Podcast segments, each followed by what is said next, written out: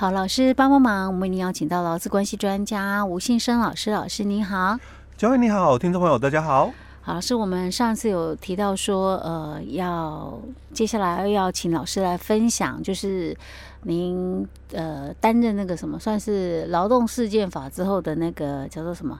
劳资争议的委员，对不对？调解委员，嘿，宜兰跟桃园嘛，新竹啊，宜兰跟新竹哦，不是桃园，我怎么印象中是桃园呢？哎，因为我女儿在那边念书，不是因为我们之前有一个桃园的听众啦，啊，对，哎，你看我们多了不起啊，有桃园的听众。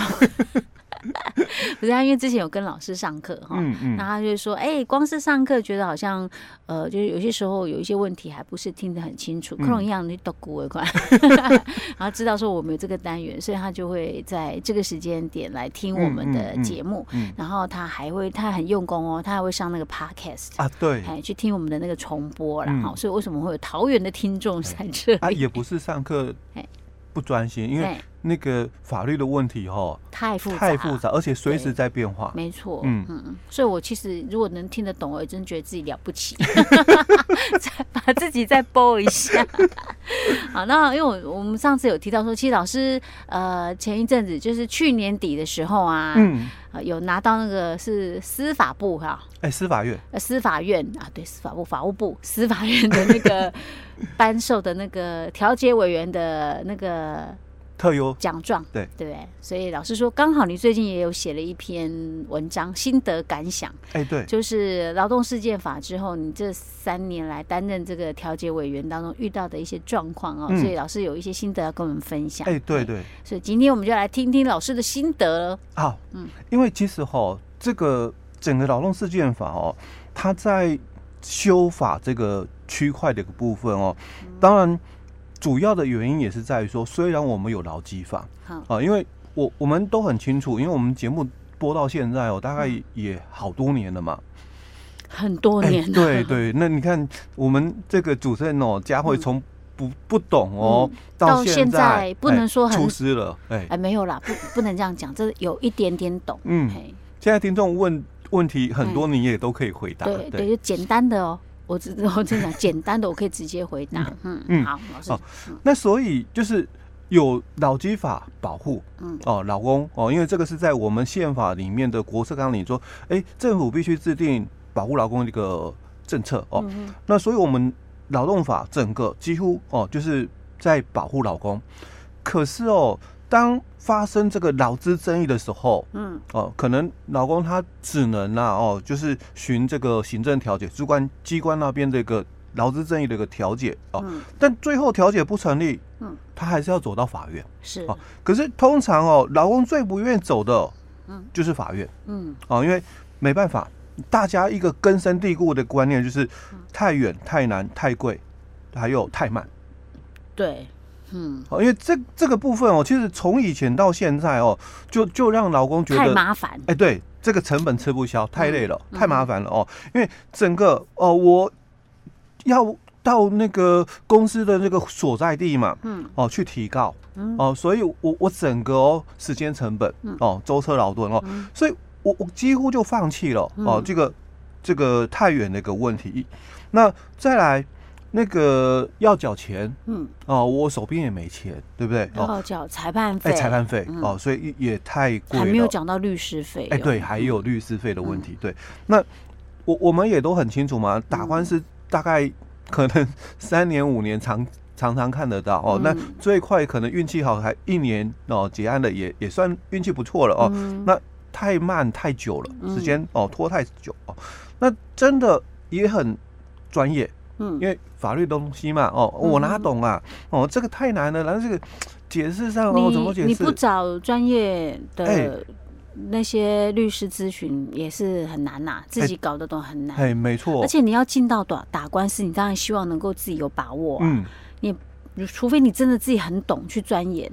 不然的话，你也不敢说轻易的，我要去打个官司，我自己随便读一读相关规定嘛。对，当然是希望能够打赢啊，对不对？所以还是会请专业人士来协助啊。没错，哦，所以以前哦，就是因为这样的一个太远、太慢、太贵、太难的一个观念问题哦，让很多老公就啊算了啦，哦，反正自己哦就。当成哦，就是我我我吃了点亏，啊、然后我干脆我就是再找个工作算了哦。嗯、那调解嘛，行政调解嘛，哦，不成立之后进入到诉讼的一个部分非常少，嗯哦，那这个就是以前的一个成本的一个问题哦。嗯、那我们在一百零七年哦，这个立法院三读通过这个劳动事件法之后哦，我们在一百零九年的一月一号开始实施上路哦。嗯、那这个劳动事件法的规定。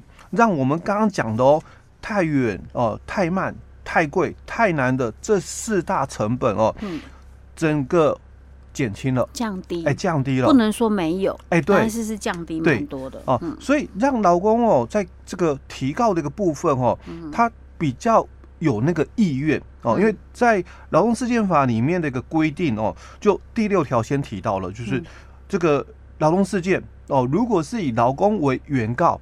那以前在我们民事诉讼法的一个规定里面哦，你要告人家，嗯，你就要到他的户籍所在地去告他。哦。哦。所以在以前的这个民事诉讼法，就我的劳务提供地，我可能在高雄，嗯，可是我们公司哦登记在台北，嗯，那我要告公司的话，我我要从高雄哎到台北去，哎，对，我要搭车哦，然后到台北去，那我才能够告。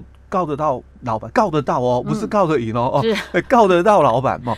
那而且不是一次而已、嗯、哦，你可能开庭的一个部分哦，那可能好多次嘛，嗯、所以你整个舟车劳顿的一个部分就打消了你的念头，因为、嗯、哦太远了哦，这个一个念头哦，就让让你哦就可能就想说，哎算了吧，是就不要了哦。那因为我们的这个劳动事件法的一个第六条就提到说，如果是以员工哦为这个原告的话，那他可以以这个原告的这个劳务提供地的这个法院哦为这个审审理的这个审辖法院。嗯，那代表就是说，哎，我在高雄工作，那总公司是在台北。嗯，那我现在不用到台北去告老板了，而是我在我的高雄的地方法院，嗯，我我就可以提告喽。那现在反而是。老板，你必须来配合我。嗯哼，哦，你从台北下来高雄跟我打官司是哦，那就省去了哦我们这个舟车劳顿的这个时间成本、嗯、哦，那也打破了在民事诉讼法里面所讲的、哦、以原就备的原则。嗯嗯，哦，这是第一个部分哦。是。那在第二个部分就我们刚刚也提到了太慢了，嗯、整个诉讼的一个期间太冗长哦。是。因为我们是三审制。嗯。啊，所以你一审哦，就算赢了。也不用太开心，嗯，因为的可能然后上诉啊，对，公司会再上诉，嗯，哦，那上诉就算还是失败还是输了哦，公司还可以再上诉，因为最高法院啊，是，那有可能在最高法院翻盘了，因为那个第三审最高法院哦，他是律师审，那因为有些的这个老公朋友，我我没有那么多的。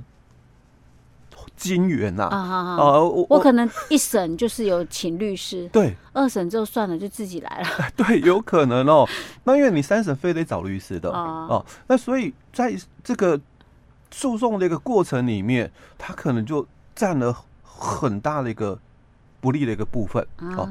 那就也有可能啦哦，就是这个经过这样一个冗长的一个部分哦，那也让老公哦。被磨掉了，嗯，哦，他打官司的一个意愿了，嗯，哦，那这个是我们在这个民事诉讼法里面哦，嗯，那他有这个所谓的，因为法院是三审制，嗯，那我们在劳动事件劳动事件法，他就强调这个迅速的一个部分，所以他有一个特别的一个程序，就是调解程序，嗯，哦，那这个调解程序呢，也跟我们以往的哦民事调解不太一样。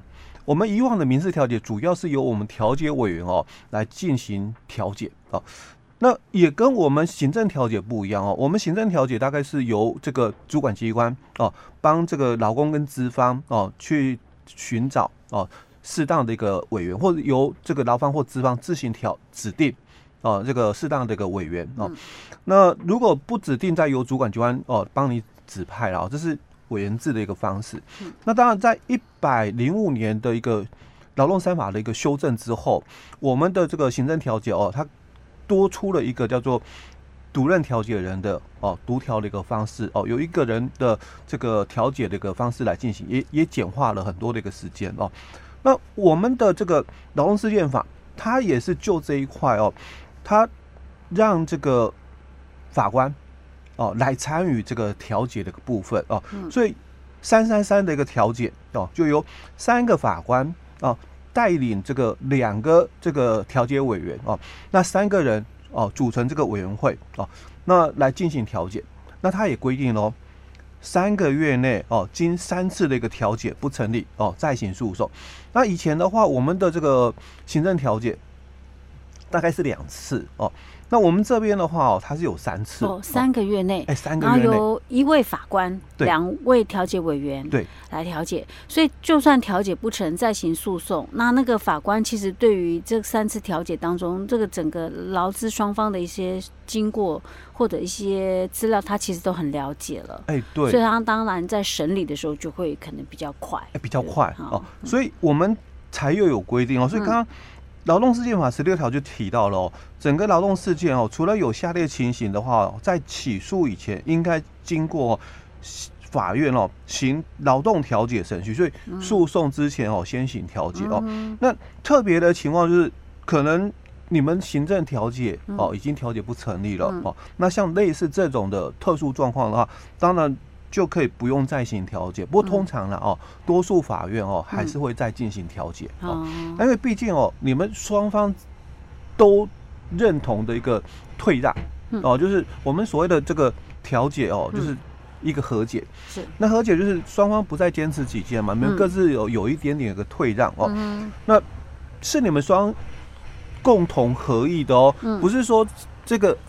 案件哦，由我法官来判，嗯，哦，那由我法官来判，当然一定会有人不服气，所以上诉了。啊。那因为我们这个是调解哦，由你们双自行协商，那所达成的一个共识哦，哦，那当然不会有人再反对了，嗯，啊，因为你们都已经讲好了嘛，嗯，那干嘛再上诉？是。啊，所以我们就不会再上诉的一个部分哦。所以他强调说，这个迅速的一个部分哦，就是三三三的一个调解哦，三个委员哦，那三个月内。召开三次的一个调解哦，那调解不成立的话哦，那就以这个一次的一个辩论哦为原则哦，那在六个月内做出一个判决哦，一审的一个判决了，六个月内就做出来，来加快这个审判的一个速度，也是一样哦，解决我们之前提到的太慢太慢的问题。哎，对。OK，老师，我们今天先分享到这里。嗯。